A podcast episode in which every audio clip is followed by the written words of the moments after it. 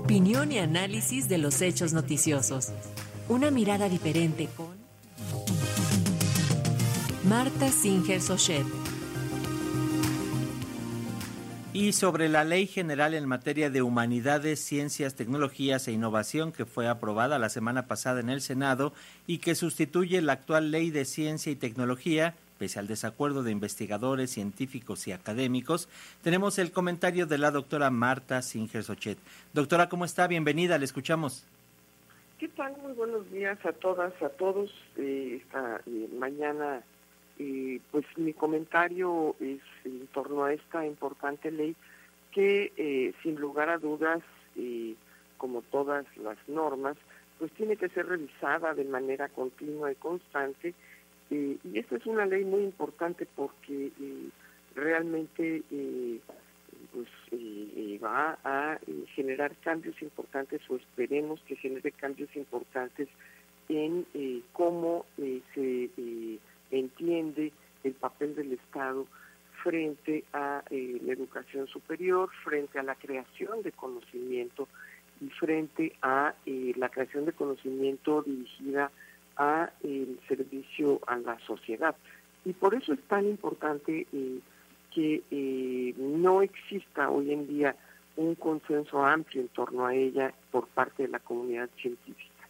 Ojalá que se escuchen las voces eh, que están planteando pues eh, tanto los aspectos favorables que tiene esta ley, que sin lugar a dudas lo tiene, como aquellos aspectos en donde eh, se observan ciertas debilidades. A mí en lo particular me parece que el esfuerzo de reconocer los aspectos en donde eran importante un mayor, una mayor injerencia en el ordenamiento de la investigación, pues eh, es importante que la ley lo esté atendiendo. Sin embargo, creo que eh, tiene algunos puntos débiles. Por ejemplo, me parece que no resuelve en términos de las necesidades de la comunidad científica el contar con un órgano, lo que eh, conocemos como el CONACYT y que ahora pues ha cambiado sus siglas o su nombre, su denominación, pero no sus funciones, eh, no ha logrado resolver eh, lo que le dio origen a esta institución. El CONACYT nació sobre todo en un momento de pauperización y de, eh, disminución enorme en los presupuestos públicos para la educación superior y esa merma, esa debilidad se quiso ver resuelta a través de apoyos personalizados, particulares y no de manera eh, sustantiva eh, a las instituciones, sino más bien dirigido a las personas. Ese error eh, se sostiene en esta ley, el tratar la creación de conocimiento como un asunto personalizado, cuando mucho de equipos, pero no de instituciones, es una lamentable, lamentable falla en el tratamiento de las nuevas normas para la creación de conocimiento, para la innovación en la ciencia, en las humanidades eh, en general.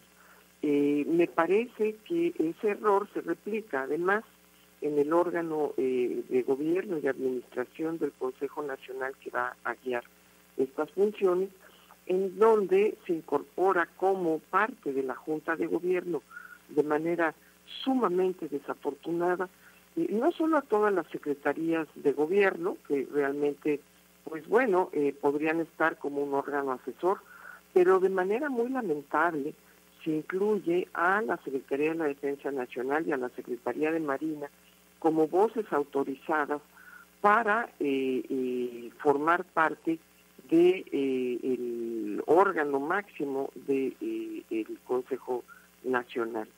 Esta Junta de Gobierno, al tener injerencia de estas instituciones, bueno, pues eh, podría derivar en eh, seguir incluyendo a eh, pues, lo que conocemos como los militares dentro de las tareas civiles. Y es cierto que los militares gozan de la fortuna de tener en su interior institución, unas instituciones para el la actualización y la capacitación de, sus de su personal, cuentan con posgrados muy interesantes y muy importantes que, sin embargo, solo son de acceso para el propio personal de sus instituciones. Lo mismo creo yo que la creación de conocimiento que ellos hacen en sus centros de investigación, que seguro que eh, eh, los tienen del más alto nivel, eh, sus productos de esas tareas son para consumo exclusivo del de, ejército de la marina.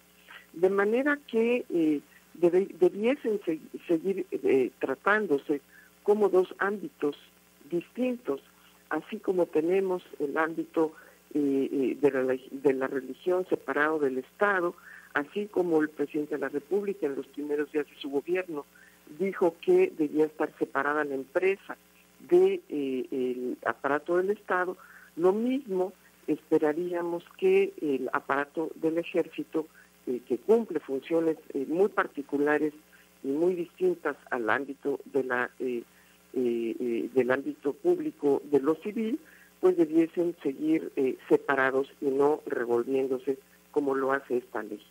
Ojalá que este lamentable error pueda repararse en el corto plazo. Muy buenos días a todas y a todos. Gracias, doctora, por su comentario para Radio Educación. Nos escuchamos la próxima ocasión. Un abrazo. Hasta pronto.